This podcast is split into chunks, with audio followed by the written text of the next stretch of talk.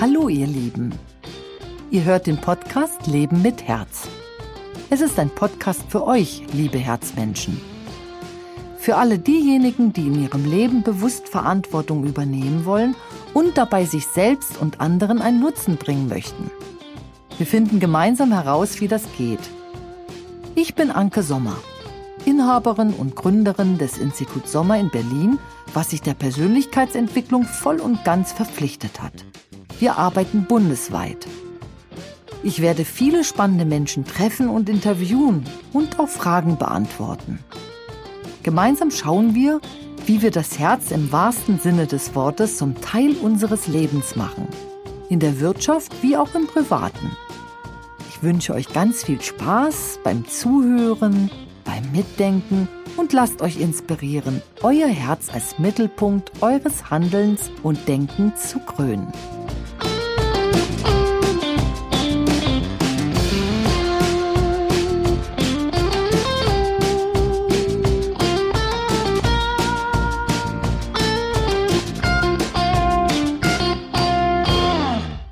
Heute habe ich einen wundervollen Gast, nämlich die Andrea Göppels, Zahnärztin in Hoyerswerda. Hallo. Hallo, Anke.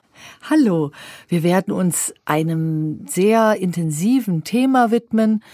Wie kommt das Herz in die Medizin wieder hinein? Und du bist ja Medizinerin, um es genau zu benennen. Du bist Zahnmedizinerin. Ja. Und empfandst das Thema des Podcasts einfach genial und wir kamen dann darauf zu sprechen, ja, wo ist eigentlich das Herz in der Medizin und wo ist die Liebe in der Medizin? Und da haben wir gesagt und entschieden, wir machen hierüber einen Podcast.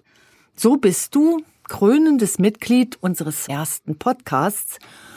Ja, ich freue mich schon richtig darauf und wir fangen auch gleich mal an wenn ich mal bei deinem Namen anfange und sage, mhm. Medizin hat ja schon etwas sehr Geschichtsträchtiges, also man hat viele Bilder, man sieht so äh, die Diskussion in der Gesellschaft, wie die Medizin dasteht. Also was macht dein Name mit dir? Du hast ja einen sehr geschichtsträchtigen Namen. Mhm. Ja, zunächst mal mein Name, den verbinden viele Menschen, die mir begegnen ähm, gleich mit etwas, was natürlich aus der Geschichte kommt. Ne, der Name Goebbels, der ist jedem geläufig. Und ich spüre bei jedem, wenn ich mich vorstelle, zumindest erstmal eine Reaktion. Das heißt, man ist in eine, man kann schon sagen, man ist in eine Schublade erstmal gesteckt, aus der es ganz schwer wieder ist, herauszukommen. Das macht mein Name mit mir. Mhm. Kommt mir gleich die erste Frage. Ähm, würdest du manchmal gerne anders heißen? Ja, in manchen Situationen durchaus, weil dann wäre diese erste Hemmschwelle, die man hat, die man wieder abbauen muss, die wäre verschwunden. Okay, ja, hast du schon so eine Idee? Wenn du wählen dürftest, welchen Namen würdest du dir denn wählen? Mein Name, das ist ja mein Mädchenname, äh, Grelka. Das wäre ein Name, der würde ganz gut passen und der würde auch nicht diese Assoziation bei meinem Gegenüber hervorrufen. Hm? Ja, Grielka. Also Grielka, ja, das ist äh, das hört sich ja flammig das hört an. sich ganz russisch Andrea an. Grielka. Ja, das ist auch ähm, cool. Grielka ist ja. auch tatsächlich ein russisches Wort. Das ist total lustig. Also hört sich total Magst warm an. Magst du das an. mal übersetzt haben? Das ja, hört sich warm schon mal an. Ja, das hört, das ist äh, das Wort für Wärmflasche. Ach, das ist ja cool. Grielka, ja, das ja. ist wirklich wow. Ja, ja spannend. Ver verbindet auf jeden Fall jeder, der mir gegenübertritt mit ganz anderen Dingen als bei dem Namen Goebbels. Das kann man schon mal sagen. Aber da merke ich schon mal, was der Name alles so ausmacht. Und nun kommen wir gleich mal in den Kontext. Ähm, das eine ist dein Name, das andere ist der geschichtsträchtige Hintergrund. Aber das dritte ist ja auch schon allein die Medizin mhm. macht ja was mit uns Menschen. Also wir sind ja in dem medizinischen Raum, da sind wir ja zwei Polen wie quasi gegenüber. Einmal in tiefer Dankbarkeit, dass es die Medizin gibt mhm. und zum anderen aber auch in einem Konflikt, wo wir sagen, wir sind wie quasi ausgeliefert. Also das kann uns in der Medizin so passieren, in, egal in welchem Kontext. Wenn wir krank sind, müssen wir uns hingeben und viele werden vielleicht gleich einen Arzt oder eine Ärztin vor ihren Augen haben, äh, wo sie sagen, oh, da fühle ich mich wohl. Aber gerade die Stimmung in der Gesellschaft zeigt natürlich auch den zweiten Pol, dass man sich eben nicht mehr wohlfühlt und dass der Arzt wie quasi ein bisschen das Treppchen runtergegangen ist, so kommt's mir vor, von Gott in Weiß in, ähm, naja, schwierig mit den lieben Ärzten. Ist das eigentlich in der Zahnmedizin auch so? Also ja, ganz klar, ganz klar. Also wir sind nicht mehr die Götter in Weiß, waren wir auch noch nie. Also ich habe mich nie dazu gezählt. Es ist aber tatsächlich so, dass ich beobachte, viele Patienten haben das Vertrauen in den Zahnarzt oder in den Arzt verloren. Einfach weil es viele Kollegen gibt, die ähm, eben nicht den Patienten im Mittelpunkt sehen, sondern ganz andere Dinge. Und das zählt hier ganz klar das Wirtschaftliche, das ist immer sehr im Vordergrund. Das ist leider der Hasenfuß in der Medizin. Wenn ich Medizin sage, meine ich die Zahnmedizin mit. Also ist der Hasenfuß in der Medizin, dass ähm, unsere Branche eben sehr ähm, vom, von der Wirtschaft beeinflusst wird. Wir müssen wirtschaftlich denken, wir müssen wirtschaftlich agieren und haben aber unter unseren Händen Menschen. Wir können also eigentlich, das geht gar nicht, es funktioniert nicht. Ne? Also man kann nicht ähm, einen Menschen als Mensch behandeln und gleichzeitig das liebe Geld im Kopf haben. Das funktioniert nicht. Und das ist die Krux in der Medizin. Funktioniert es nicht? Das finde ich sehr spannend, weil ich einmal sage, warum passt Herz oder warum passt dieser Patient, der Mensch, nicht in die Wirtschaft? Ich kann doch Wirtschaftlichkeit mit Menschenachtung verbinden oder geht das nicht? Doch, das geht, aber wir haben hier viele Mediziner, ergo Zahnmediziner, die den Begriff Wirtschaftlichkeit eben sehr für sich ausgelegt haben oder wirtschaftlich arbeiten, also in die eigene Tasche wirtschaften, ohne unbedingt zum Wohle des Patienten zu handeln.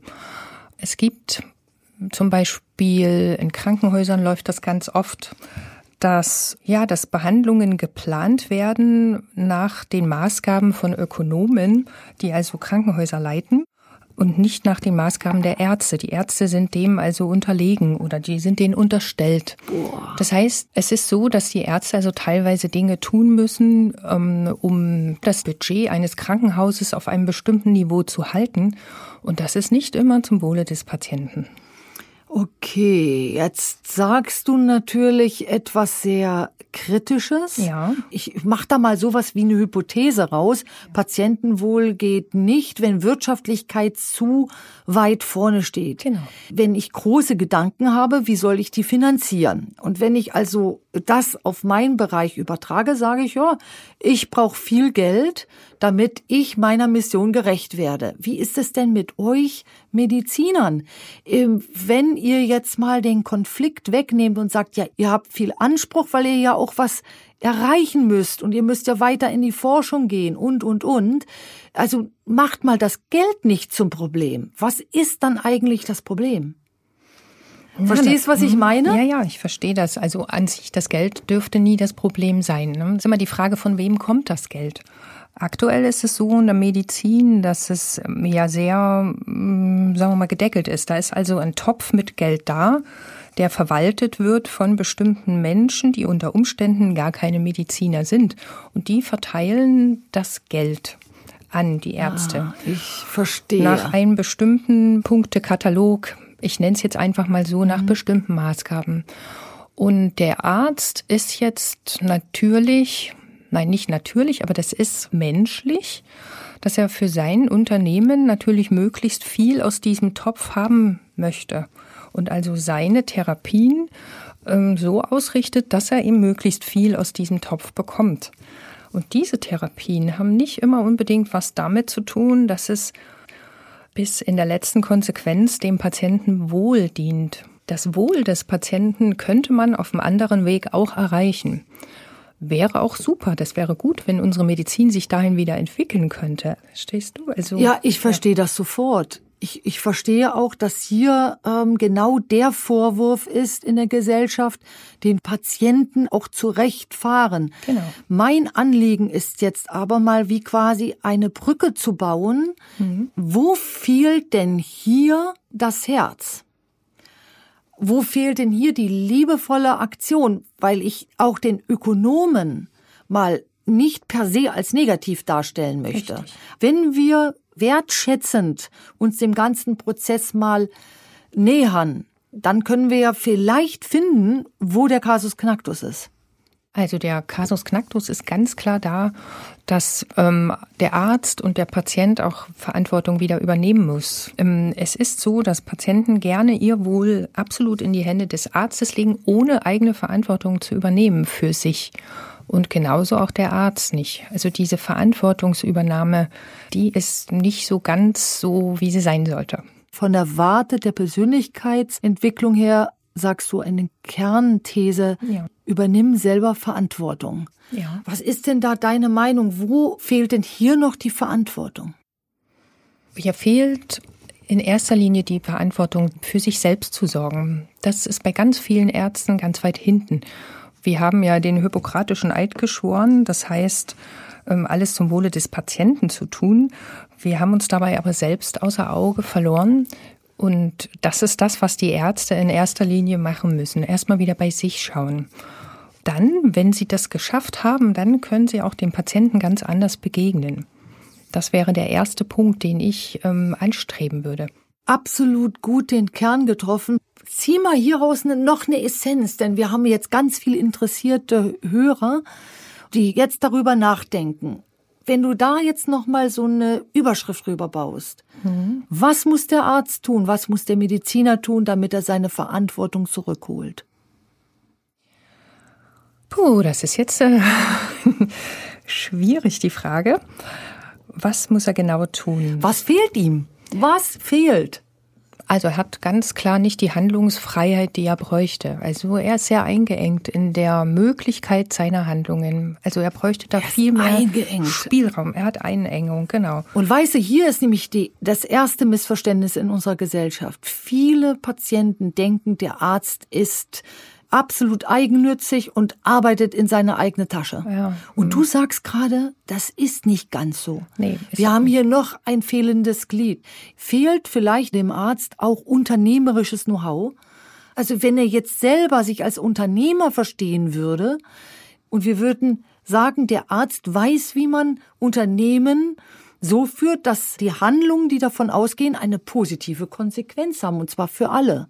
Also fehlt die Handlung mit positiver Konsequenz? Ja, die fehlt in ganz vielen Fällen.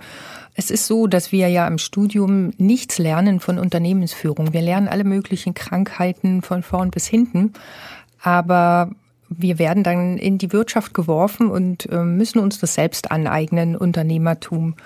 Und da ähm, der eine macht das ein bisschen besser, der andere ein bisschen schlechter. Der nächste, der findet den Weg zu einem Coach. Ich mhm. finde den Weg zu einem systemischen Coach, ja. nämlich zu dir. Das finde ich ganz toll. Das ist ja, echt cool, ja. ja. Und ähm, ja, ich würde mir wünschen, dass noch viel mehr, ähm, nicht nur Ärzte, auch Zahnärzte, alle möglichen Menschen den Weg zu dir finden. Aber genau das ist das Problem. Wir haben es nicht gelernt, Unternehmer zu sein, sondern im Laufe unseres Berufslebens uns verschiedene Dinge mehr schlecht als recht angeeignet. Und das führt dazu, dass man die Verantwortung beispielsweise einem Ökonomen überlässt. Ja. Und der dann über die Einnahmen und Ausgaben des Betriebs bestimmt. Also Oder wie haben wir uns das von außen vorzustellen? Hm, wie das ganz genau in so einer Klinik läuft, da habe ich keinen Einblick, mhm. das kann ich nicht sagen. Ich kann jetzt nur für meine Praxis ja. sprechen ähm, oder für unsere Praxis. Da haben wir das selbst in der Hand, unsere mhm. ökonomischen Dinge. Ähm, in so einer großen Klinik ist es durchaus so, dass Ökonomen ganz, ich sag mal jetzt artfremd sind, also keine Ahnung von medizinischen Dingen haben und trotzdem Vorgaben machen, denen die Ärzte folgen müssen unter Umständen. Ne? Das und bei euch in der Praxis macht ihr das? Da machen wir das selbst, ja. Ja. Also Wie? wir haben jetzt keinen mhm. Ökonom, wir sind ja unsere eigenen Chefs. Wir sind Inhaber der Praxis. Das ist gut so. Das, das ist gut so. Eine große Aufgabe, weil es verbindet sich ja, es sind ja mehrere Jobs, die man mhm. da gleichzeitig macht. Mhm.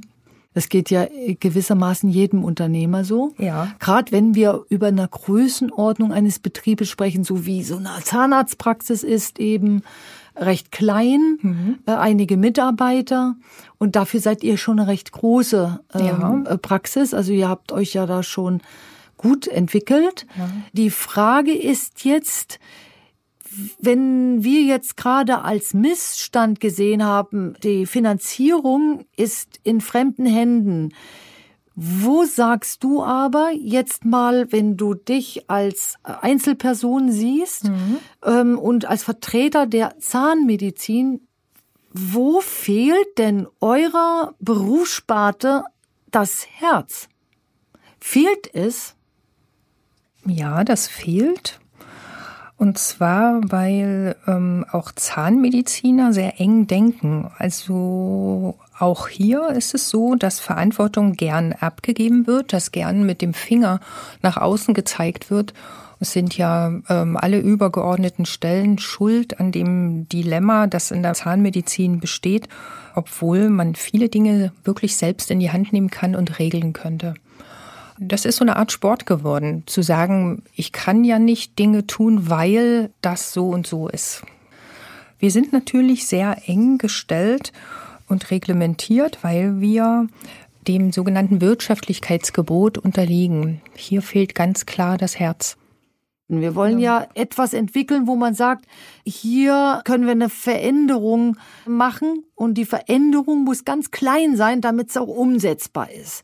Und auf dieser Suche bewegen wir uns ja jetzt. Und du hattest ein Schlagwort genannt, eng gestellt. Also die Maßgaben mhm. sind eng gestellt. Ja. Und du hast auch gesagt, so etwas wie, der Blick des Zahnarztes ist oft eng, mhm. begrenzt. Ja. Und da sage ich, hm, also, dann wissen wir sofort, puh, die, mhm. die Luft fehlt. Genau. So, dann wenn ich mich jetzt mal reinbeame in eine Zahnarztpraxis und die Warte übernehme von einem Patienten. Also ich habe Zahnschmerzen und ich komme da nun reinmarschiert und ich höre schon mal knappe Zurufe und die Stimmung ist schon mal, äh, äh, sagen wir mal, angespannt. Ja. Und so zackig, so soldatisch, dann sage ich, tut das mir erstmal aus der Warte des Patienten gesehen nicht gut. Und zum Zweiten bin ich dann einer Stimmung noch gegenübergesetzt. Und wenn es dann nicht schafft, der Zahnmediziner so ein paar persönliche Worte zu finden, mhm. Ich kenne da auch Fälle, äh, da ist der Zahnarzt noch nett zum Patienten, aber eben zu den Assistenten nicht. Ja. Und egal wohin das Unfreundliche kommt, es tut was. Und dann gibt's noch diese Zeitnot. Also man hat so das Gefühl, das muss alles zackig gehen und nur mhm. ein kleines Problem mehr passt schon nicht in den Terminkalender. Also da begegnet mir die Enge. Genau. Kann man das denn überhaupt verändern? Mm, also Zeitnot wird wahrscheinlich in den Praxen in naher Zukunft immer noch bleiben, aber von Seiten des Teams ist es durchaus möglich, den Patienten auf eine andere Art aufzufangen, weil wir für unsere Patienten einfach ein menschliches Verständnis entwickeln müssen. Äh, die Patienten haben ja auch Ängste in der Tasche. Die haben auch Zeitdruck, ja, haben Schuldgefühle, weil sie vielleicht eine Kontrolle verpasst haben. Also auch Patienten haben ganz viel mit im Gepäck. Dann kommt, wie du erzählt hast, der Stress in der Praxis dazu, wenn sie hören, das Telefon klingelt, die Mitarbeiter sind genervt. All das kann man aber wenn man sich das vor Augen führt, ganz liebevoll auffangen. Bei mir ist es so gewesen, ich habe viele Jahre auch so agiert, wie du das beschrieben hast, dass ich dann am Ende des Tages total müde war. Also ich war häufig gestresst von den Patienten, konnte auch nicht gut umgehen mit den Stimmungen, die die vielen Patienten so mitbringen in die Praxis. Und es hat mit mir was gemacht. Also ich bin müde gewesen. Und jetzt wenn ich mich mehr auf den Patienten einlasse, wenn ich mir also all das vorstelle, was ich dir anfangs gesagt habe, dass der also auch eine ganze Menge Dinge vielleicht zu Hause hatte, die ihn belasten, dann kann ich ihm anders begegnen. Und dieses menschliche Miteinander, das fehlt mir selber in den meisten Praxen. Ich bin natürlich als Arzt auch in so einer Zwickmühle, weil Patienten erwarten ganz viel. Hm, das, jetzt muss möchte ich meine Lanze für die Ärzte oder für die Zahnärzte brechen. Also ein Patient erwartet, dass der Arzt ganz viel Zeit hat. Erwartet, dass er gut gelaunt ist, dass er all seine Fragen beantwortet, dass er geduldig ist und äh, verständnisvoll. Und all die Dinge, die bei dem Arzt aber im Hintergrund laufen, eben, dass dann noch viel, viel mehr Patienten draußen sitzen dass vielleicht gleich ja eine große schwere Operation ansteht und man eigentlich sich gedanklich vorbereiten möchte, all das muss der Patient nicht wissen, aber das steht ja bei einem Arzt auch im Hintergrund. Und hier kann man nur versuchen, so eine Annäherung wieder zu finden zwischen Arzt und Patient, weil im Moment finde ich, ist es ein ziemliches Ungleichgewicht. Irgendwie hat es den Anschein, als wenn sich Arzt und Patient manchmal noch nicht mal anschauen, so gefühlt. Mhm. Die müssen sich wieder anschauen, berühren und dann kann das auch gut funktionieren. Also, das menschliche Miteinander, das ist das, was es zu reparieren gilt. Ja. Also wir müssen diese Diskrepanz zwischen zwei Parteien, Patient und Arzt, wieder zueinander bringen. Ja, genau. Das ist eigentlich das, was du in der Essenz gerade gesagt hast. Genau. Wenn der eine mit dem Finger auf den anderen zeigt, egal jetzt von welcher Seite, ob das nun der Zahnarzt ist oder der Patient, und beide zeigen aufeinander und sagen, du machst das falsch, ja, dann steht wer dazwischen? Die Anklage. Genau. Und ich denke mal, das dass es die Anklage ist, die gerade den Weg in ein Miteinander zu schwer macht. Also wie kriegen wir die Anklage daraus?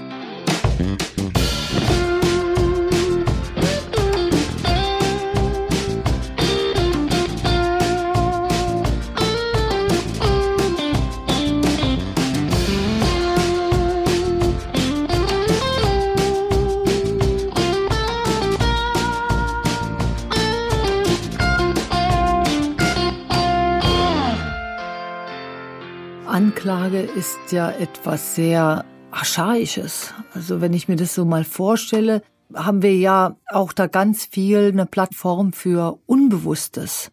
Mhm. Das ist ja auch diese Anklage. Und Anklage hat ja sehr viel Schmerz. Und Anklage beinhaltet ja auch so etwas wie den Inquisitor. Da sind wir bei dem ersten Rollenbild und in der Medizin leider auch vertreten der Typ, der den Daumen hoch oder runter macht und sagt gut oder schlecht. Und da werden einige Zuhörer schon etwas mit anfangen können, mit diesem Gefühl, so ausgeliefert zu sein. Was hältst du denn davon? Was muss man machen, damit man die Anklage wegkriegt und das, was in der Anklage rumgeistert? Zunächst ist es durchaus so, wie du sagst, dass also viel Anklage da ist, nicht nur zwischen Arzt und Patient, sondern auch zwischen Arzt und Mitarbeitern, weil da geistert das genauso rum.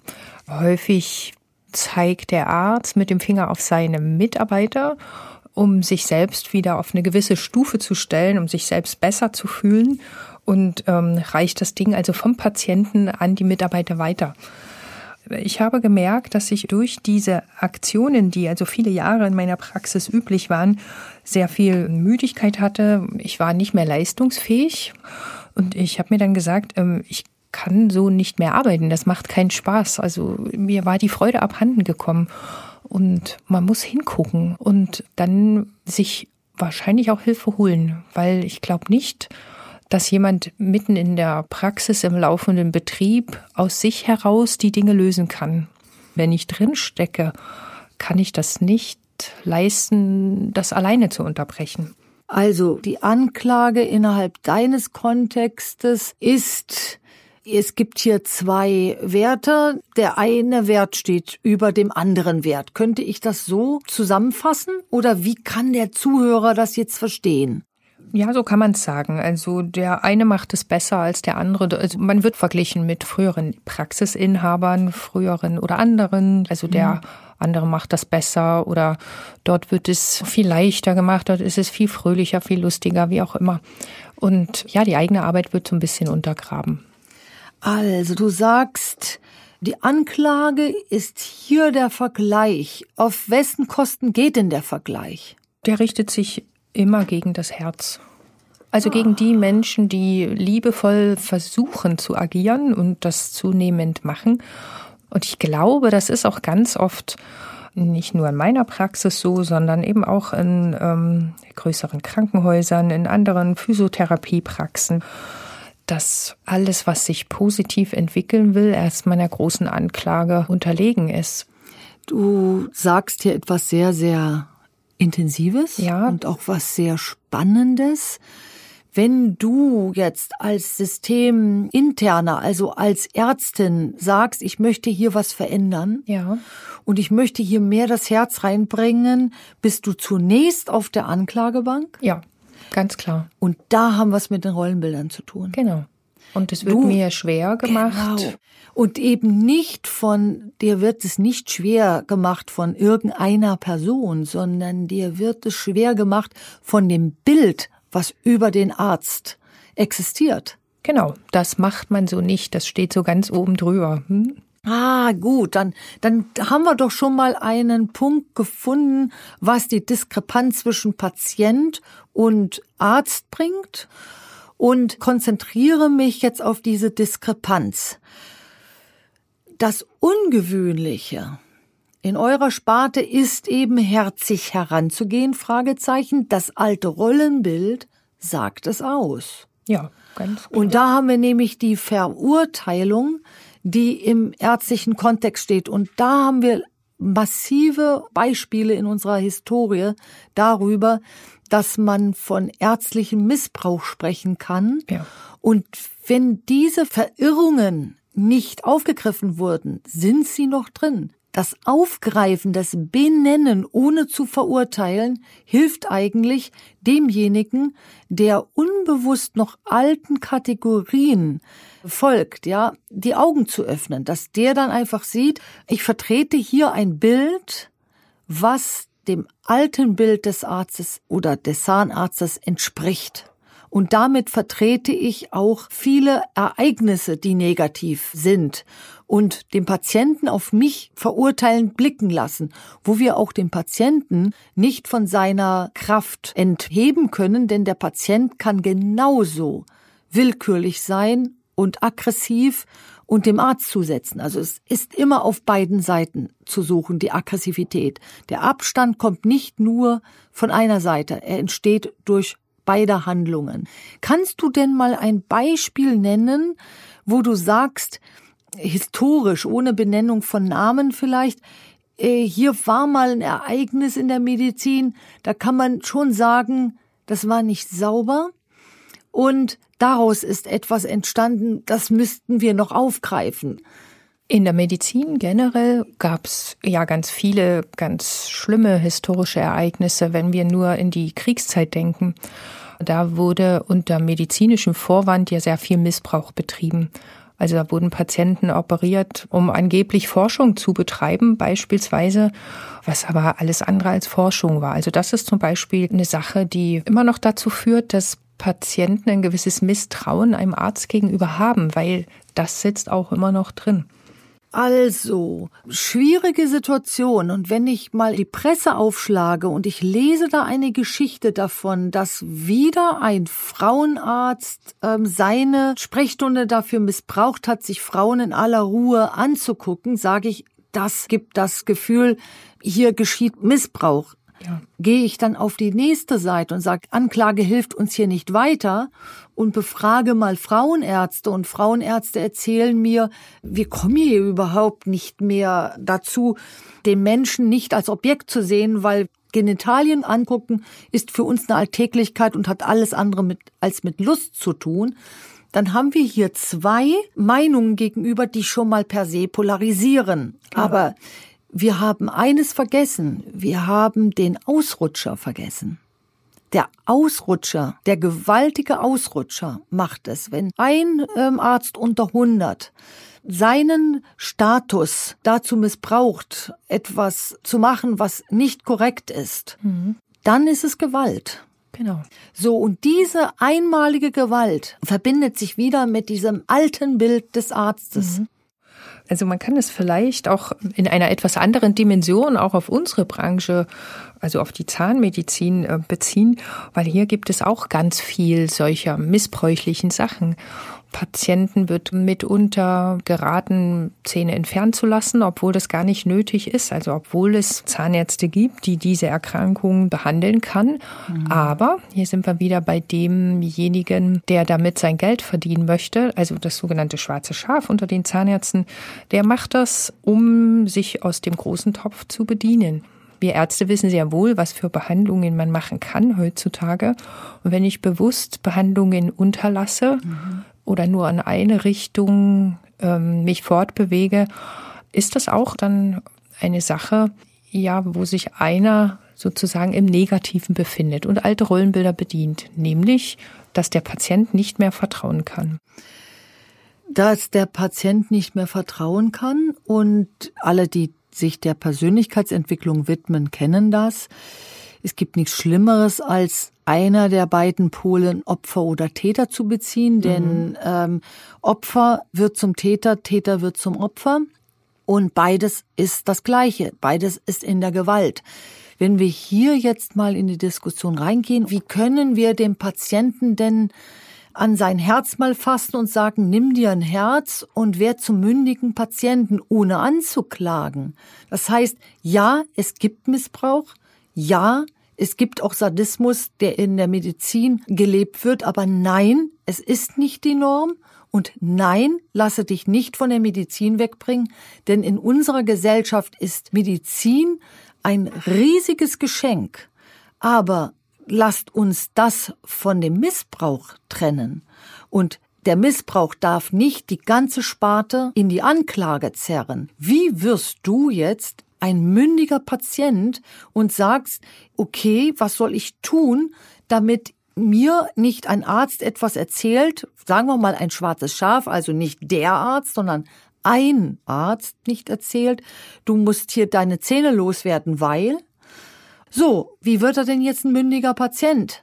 Er sucht sich einen zweiten Arzt. Genau, er muss auf seinen Bauch hören und nicht so sagen, na ja, ich ergebe mich in das, was der Arzt oder Zahnarzt sagt, sondern wenn er ein komisches Gefühl hat, dann auf diese innere Stimme hören und sagen, ich gehe noch mal woanders hin. Diesen Mut zu haben, zu sagen, ich höre mir noch mal von jemand anders die Meinung an. Dazu hat er auch das Recht und das sollte er unbedingt machen. Und dann ist er ein mündiger Patient. Dann ist er ein mündiger Patient. Er sucht einfach eine Zweitmeinung auf. Genau. Also er nimmt sein Schicksal in die Hand und lässt sich nicht ausliefern. Und wenn du angeklagt wirst, dann äh, kommst du auch in so eine Opferposition. Genau. Das geht ja ganz schnell. Und da darf man sich nicht reingeben, auch wenn man einen Befund erhält, der einen erschreckt. Der Befund hat nicht die Macht, sondern der Befund hat nur die Macht, die du ihm gibst. Ja. Und da sind wir wieder beim mündigen Patienten. Ja, so ist es. Und das würde ich mir wünschen für meine Patienten, die mich besuchen, dass sie ganz, ganz doll mündig sind, weil auch mich entlastet das in meiner Behandlung, weil ich dann wieder auf Augenhöhe mit den Menschen mir gegenüber sprechen kann. Das finde ich so unheimlich schön, wie du das jetzt gerade ausgedrückt hast.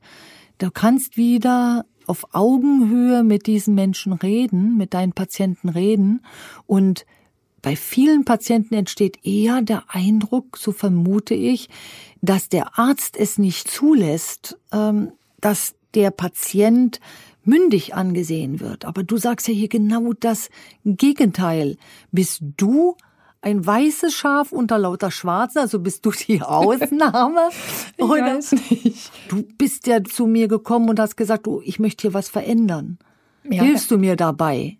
Ja, genau ob ich da die Ausnahme bin. Mm, ich würde schon sagen, dass der Anteil an Ärzten und Zahnärzten, die so agieren wie ich, noch zu klein ist. Ich kenne viele Kollegen, die ähnlich agieren wie ich, einfach durch meine Entwicklung, die ich auch in der Praxis genommen habe, in Richtung sanfte Zahnheilkunde. Da lernt man automatisch auch Menschen kennen, die ähnlich ticken wie ich, mhm. die also ähnlich unzufrieden sind, ähnlich müde und eben Wege suchen, wie sie mit ihren Patienten anders umgehen können als bisher, ohne dabei die klassische Medizin oder Zahnmedizin zu verlassen. Du hast es ja erst so schön gesagt, die brauchen wir unbedingt. Trotzdem glaube ich, es ist noch ein kleiner Prozentsatz an Ärzten und Zahnärzten, die den Weg gehen.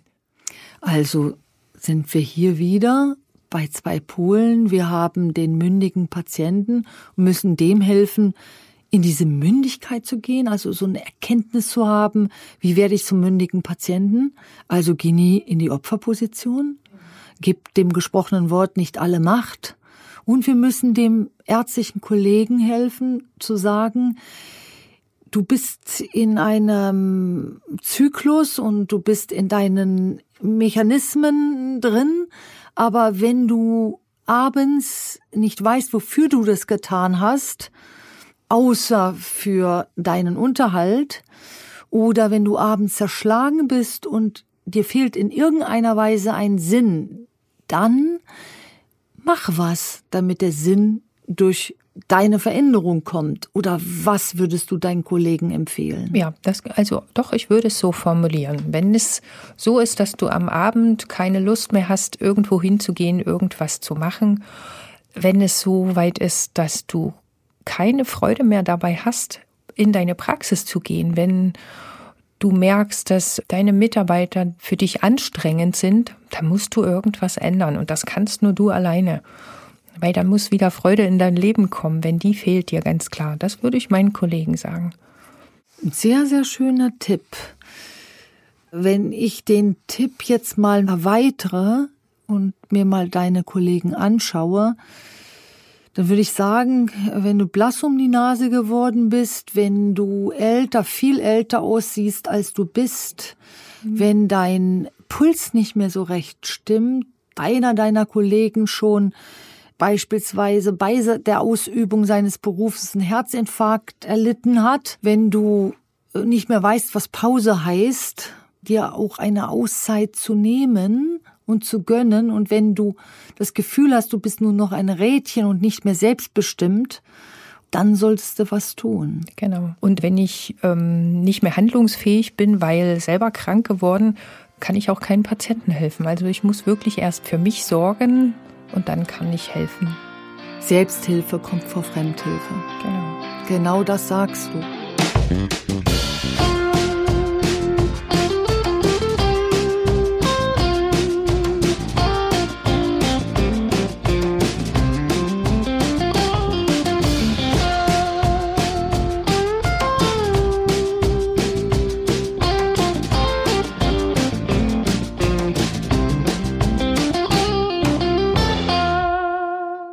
Was entfernt eigentlich den Patienten vom Arzt? Beide fühlen sich in irgendeiner Weise, wenn sie denn sich Gedanken darüber machen, ausgeliefert. Der eine dem Apparat ja. und der andere dem Arzt gegenüber und damit auch dem Apparat. Also wollen wir ja mal hier das Herz hinstellen und sagen, Herz, tu mal. Also wie kannst du denn die beiden Dinge jetzt miteinander mehr vereinen? Das ist jetzt die Frage, um die es geht. Ja, das ist eine spannende Frage. Die stelle ich mir auch jedes Mal wieder neu, jeden Tag. Also ich habe den Weg gesucht, wie ich meine Patienten wieder berühren kann, also wie ich wieder einen Weg zu ihnen, einen Kontakt wieder zu ihnen aufbauen kann. Eben nicht vom hohen Sockel runter, wie das klassische Bild ist, sondern ähm, auf Augenhöhe. Und mir hilft da ganz doll, wirklich den Patienten zu berühren im Sinne von behandeln. Also ich bin ja ein Behandler, ein Arzt fast an der schaut den Patienten an, der hört ihn zu. Und das ist so mein Weg, dass ich meine Patienten wieder mehr verstehe und die Patienten mich mehr verstehen. Also man nähert sich menschlich wieder an. Dadurch wird die Diskrepanz kleiner. Also ich mache das nicht auf so eine übergriffige Art und Weise. Ich hole mir immer die Erlaubnis ein. Und ich kann natürlich das auch nicht mit jedem Patienten machen, weil es gibt auch für mich immer noch Patienten, da gehe ich nicht so gerne ran. Also die kommen ins Sprechzimmer rein wo ich das Gefühl habe, boah, jetzt muss ich gleich mal das Fenster aufmachen, dass hier überhaupt Platz ist für diese ganze mhm. Energie, die mitkommt. Und da kann ich nicht rangehen. Also ich spüre ganz viel. Ich, ich versuche ja auch in mich reinzuhören. Wie geht's mir gerade? Kann ich dort ran oder nicht? Also was du eigentlich sagst, ist das, was die Persönlichkeitsentwicklung, das Leadership Coaching darunter versteht, dass Coaching mehr ist, als deinen Verstand zu bedienen, ja, sondern absolut. Coaching ist ja auch das, dass du deiner Intuition folgst. Also du bestehst ja nicht nur aus Verstand, sondern du bestehst ja auch aus dem Gefühl. Und wenn du beides zu vereinen vermagst, dann kannst du dich führen und recht gut führen und du kannst dann das erste Mal auch andere führen. Du sagst, deine Gefühle führen dich dazu, dann hier auch keinen Automatismus reinzubauen, sondern zu sagen, genau. du kannst mit Berührung arbeiten, wo es gewollt ist. Und dieses gewollt fühlst du ja auch. Damit unterscheidest du dich aber schon ganz schön von vielen deiner Berufskollegen da gehst du schon in eine Richtung, die nicht mehr so mit dem Zahnarzt verbunden ja, wird. Ja, das ist richtig. Du machst es ganzheitlicher. Genau, so das, das ist so auch die Richtung, die mich immer mehr interessiert. Ich bin ganz klassische Zahnmedizinerin. Ich behandle eben kaputte Zähne, mache die auch wunderschön wieder in Ordnung, wenn sie nicht mehr so schön aussehen. Das hat auch alles seine Berechtigung, aber ich finde eben auch dieses Feld, was wir gerade angesprochen haben, total spannend dieses ganzheitliche, also den Menschen nicht am Kopf aufhören zu lassen, wie man sich das vielleicht vorstellt, was ein Zahnmediziner macht. Nein, da gehört noch mehr dazu. Und ähm, dieses Mehr macht mich auch wieder mehr zu einem Mediziner. Das heißt, ich muss mir alles anschauen, was der Patient hat, was er mitbringt. Und ja, das macht mir total Spaß. Ich finde das sehr spannend, dieses Feld. So wie du das jetzt gerade sagst, entsteht ein Bild vor meinem inneren Auge. Ich denke da so an diesen Medizinmann oder ja, an den, sowas in der ja, an den, an das Zentrum eines Dorfes und da ist ja der Kontakt zu seinem Patienten noch da. Also wir gehen hier in eine Zeit rein, die noch weniger gestört ist, ja. also in ein Verhältnis, was weniger gestört ist. Also sagst du, dass die Brücke zwischen Patient und Arzt in der Berührung in Anführungsstrichen, also in der Annäherung und ja. in der Ganzheitlichkeit liegt. Auf jeden Fall. Sie nicht nur den einen kleinen Bereich, und da sind wir genau. auch beim Anfang des Podcasts angelangt, wo es um diese verengte Sicht geht. Also erweitere mal den Blick. Mhm. Das aber, liebe Andrea, kann man tatsächlich nur durch Bewusstseinsarbeit ja. mit sich selbst machen. Ja, und ich denke, dieser Gedanke, ähm, setz dir mal die zu eng gewordene Brille ab und guck mal ein bisschen weiter, der entwickelt sich aus der Warte raus, die die Dinge nicht problematisiert, sondern die die Dinge so sieht, wie sie sind. Mhm. Wenn sich das äh, Verhältnis zwischen dem Arzt und dem Patienten verändern kann, kann auch wieder ein Vertrauen zwischen beiden sein, was ja. jetzt meinem Eindruck nachzufolge auf jeden Fall nicht flächendeckend vorhanden ist. Na, da hast du einen ganz richtigen Eindruck. Da ist mhm. noch ganz viel äh, Potenzial nach oben. Auf jeden Fall. Aber du hast mich erst gefragt, was ich meinen Kollegen mhm. empfehlen würde, was sie machen können, damit man sich wieder mehr annähert.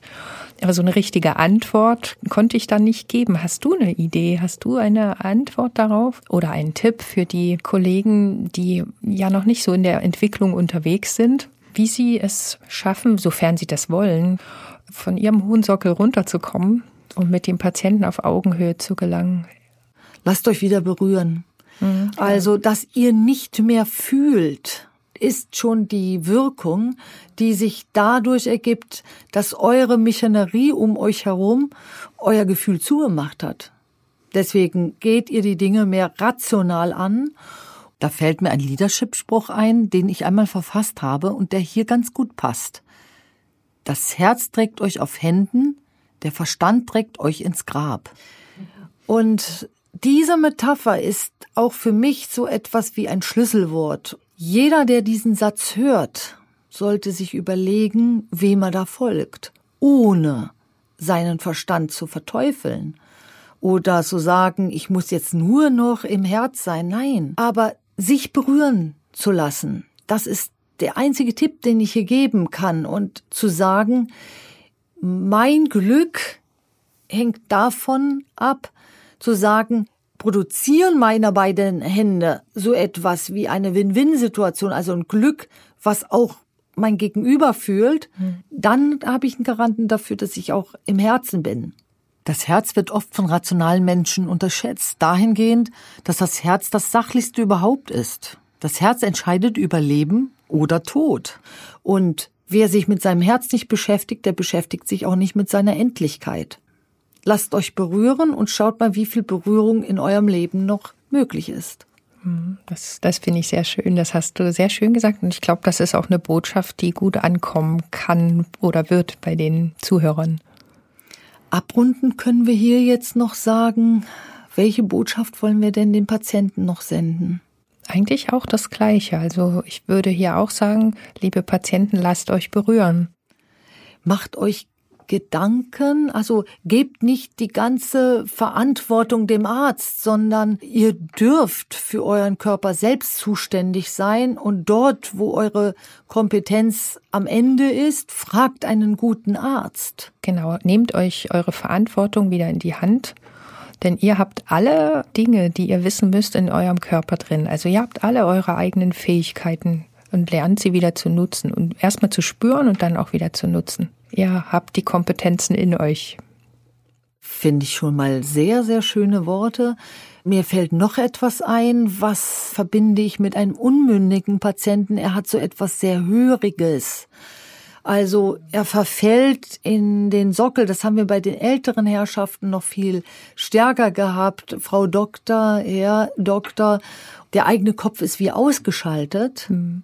Also ihr habt Möglichkeiten, euch aus diesem ausgelieferten Zustand äh, herauszupellen. Ihr seid nicht ausgeliefert.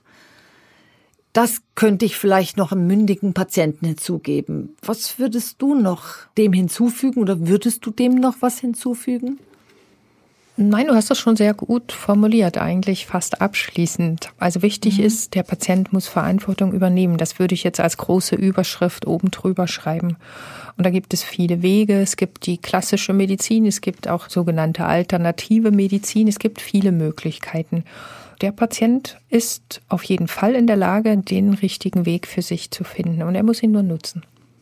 Genau, er muss ihn nutzen und er muss sich, ähm, wenn es ihm noch gut geht, vorher Gedanken darüber machen, wem vertraut er mhm. und was macht er im Worst Case oder wenn eine, wenn sein Kind krank wird, äh, wohin wendet er sich? Also nicht erst den Notfall abwarten, weil dann spielen ganz andere Gesetzmäßigkeiten wieder eine Rolle, sondern im Vorfeld nachdenken, was man macht, wenn es eben schlecht aussieht. Mhm. Ich kenne das auch aus der Praxis ganz viel, dass die Patienten ähm, viele Dinge weit wegschieben, weil sie unangenehm sind. Dann schiebt man das vor sich her und kommt dann in so eine Notsituation, wo dann eben alles ein bisschen ähm, schneller gehen muss, stressiger wird und dann ist man nicht in der Lage, sich selbst zu spüren und selbst seinen Empfindungen zu folgen, seiner Intuition zu folgen, weil die ist dann gerade mal nicht greifbar. Mhm. Und das würde ich mir wünschen als Arzt, wenn viele Patienten da in der Richtung sich entwickeln könnten. Toll. Ich finde es sehr schön. Und schon haben wir die Anklage zwischen beiden Polen geringer gemacht, ein mündiges Patienten-Ärzte-Verhältnis möglich gemacht. Und wir wissen natürlich, dass Veränderungen langsam vorgehen. Und wenn einer den Beginn macht, den ersten Schritt, folgen die nächsten Schritte. Also Nehmt euch ein Herz und lasst den anklagenden Finger senken und dafür geht in die Handlung, die eure Gesundheit schützt, auf beiden Seiten. Und in dem Sinne möchte ich mich bei dir ganz dolle bedanken für diesen wundervollen Podcast und dieses sehr anregende Gespräch, was ich mit dir hatte. Und ich glaube, dass wir uns nicht das letzte Mal heute gehört haben, sondern dass wir mit Sicherheit hier weiter miteinander sitzen und das Herz die Liebe finden lassen und mehr in diese Welt hineinbringen. Das wünsche ich uns. Ja, ich bedanke mich dann ganz, ganz lieb für diese Einladung, die ich hatte. Es hat mir auch ganz viel Spaß gemacht. Und ja, ich kann dem eigentlich nur folgen. Ich hoffe, dass ganz viele Menschen die Botschaft, die du und ich gemeinsam transportiert haben, aufnehmen und ja, ihrem Herz folgen können.